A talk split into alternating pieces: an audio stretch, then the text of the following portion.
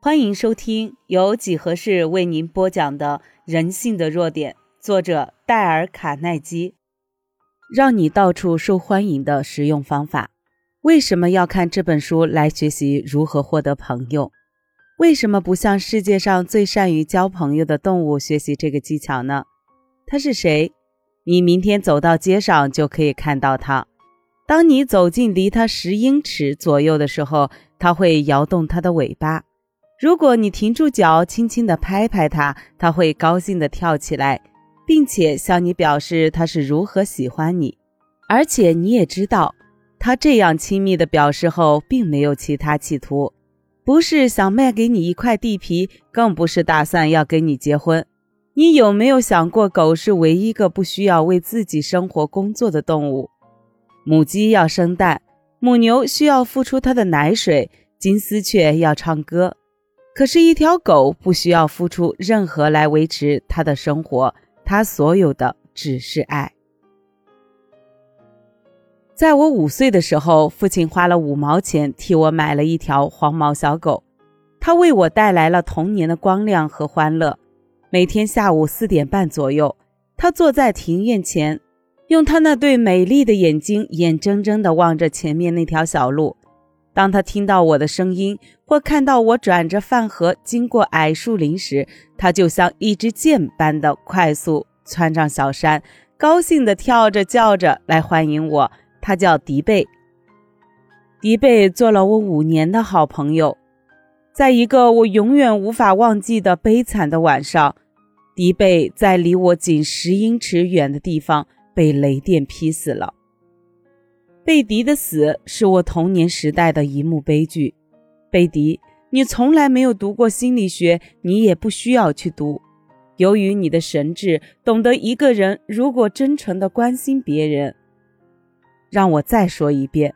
如果你时刻关心别人，对别人发生兴趣，在两个月的时间里所交的朋友，要比只想让别人关心你、对你发生兴趣，在两年的时间里所交的朋友还多。然而，你我都知道，有人终身的错误就是只想别人关心他、对他发生兴趣。当然，这些都不会有结果的。人们不但对你我不发生兴趣。对任何人也不会发生兴趣，他们是早晨、中午、晚上所关心的只是他自己。纽约电话公司曾经做过一项调查研究，在电话中最常用的是什么字？这个答案也许你早就猜对了，那就是人称代词中的“我”。在五百次电话谈话中，曾经用了三千九百九十个“我”字的“我”。我我，当看到一张有你在内的团体相片时，你先看到的是谁？如果你以为人们都关心你，对你产生兴趣，请你回答这个问题：如果你今晚死了，会有多少人参加你的丧礼？除非你关心了别人，不然别人为什么对你发生兴趣、关心你呢？拿出你的笔，把下面的话记下来。如果我们只想使人注意，使人们对我们发生兴趣，我们永远不会有很多真诚的朋友。朋友，真正的朋友不是那样造成的。拿破仑曾经这样尝试过。他和约瑟芬最后一次相聚时，约瑟芬，我曾经是世界上最幸运的人，然而在这个时候，你是这个世界上我唯一信任的人了。在历史学家的眼光里，拿破仑是否真正信任约瑟芬还是个疑问呢？维也纳著名的心理学家阿德罗写过一本书，书名叫《生活对你的意义》。在那本书上，他说：“一个不关心别人、对别人不感兴趣的人，他的生活必遭受重大的阻碍、困难，同时会替别人带来极大的损伤、困扰。”所有人类的失败都是由于这些人才发生的。可能你已阅读过许多深奥的心理书籍，而尚未意识到有这样重要的一句话。我不喜欢再次重复，可是阿德勒的话太富有意义了，所以我再重复的写在下面：一个不关心别人、对别人不感兴趣的人，他的生活必遭重大的阻碍、困难，同时会给别人带来极大的损害、困扰。所有人类的失败都是由于这些人才发生的。我曾听过一位著名的杂志编辑演讲，他说他每天可以捡起桌上数十篇小说中的任何一篇。只要看上几段后，就可察觉出作者是否喜欢别人。如果那作者不喜欢别人，那么别人也不会喜欢他的作品。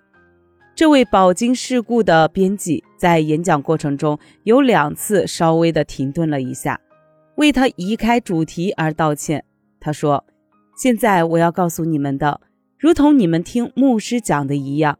可是别忘记。”你如果要做一个成功的小说家，你必须先对别人发生兴趣。如果写小说的秘诀是这样应用在待人处事，你可以确定更应该如此。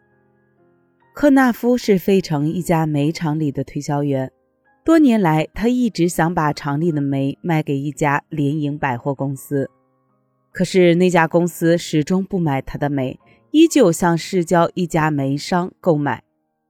这使他咽不下这口气的是，每次运煤时又正好经过他的办公室门前。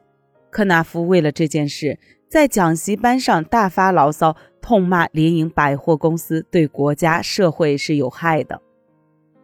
他嘴里这样讲，可是还不甘心。为什么劝不动那家公司买他的煤？我劝他尝试另外一种不同的方法。情形就是这样的。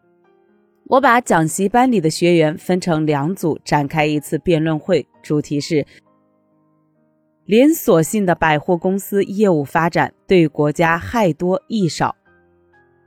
依照我的建议，克纳夫参加了反对的那一组，他同意替那家公司辩护，然后我要他直接去见那个不买他煤的百货公司负责人。克纳夫见到那负责人后，便这样对他说。我不是来要求你来买我的煤，我有一件事想请你帮个忙。他把来意讲完后，接着说：“因为我找不到除了你以外还有谁能提供我这项资料，我很想在辩论中获胜，希望你能提供更多有关方面的资料。”这是科纳夫自己叙述的有关当时的情形。我请求那负责人给我一分钟谈话的时间。经过这样传话后，他才答应见我。当我说明来意后，他请我坐下。结果我们谈了一小时四十七分钟。他打电话给另外一家连锁机构的高级职员，那人曾经写过一本有关连锁性百货公司的书。他写信给全国连锁性联营百货公司的工会，替我找到了不少有关这方面的辩论记录。我觉得自己的公司已做到了服务社会的宗旨，他对自己的工作感到满意而自豪。他谈话的时候，两眼闪烁出热忱的光芒。所以对我来讲，我必须承认开了眼界，使我看到我做梦都想象不到的事情，使我改变了对他原有的想法。我要离开的时候，他亲自送我到门口，一手搭在我的肩膀上。预祝我辩论会上获得胜利。最后，他对我说：“到春末的时候，你再来看我，我愿意订购你厂的煤。”这件事情对我来说是个奇迹。我没有提到，并不央求他，可是他却要买我的煤。由于我真诚地对他就他的问题发生了兴趣，在这不到两小时内所得到的进展，比这十年中所得到的还多。原因是我过去只关心到我自己和我的煤，现在我是关心他和他切身的问题。克纳夫所发现的并不是一项新的真理，远在基督降生前，一位著名的罗马诗人希罗斯就曾经这样说过：要别人对我们发生兴趣时，我们先要对别人发生兴趣。所以，你要使别人喜欢你。必须遵守的第一条规则是真诚的对别人发生兴趣。本集已播讲完毕，右下角的点赞、评论、分享也是对几何最大的支持。欢迎你继续收听下一集内容。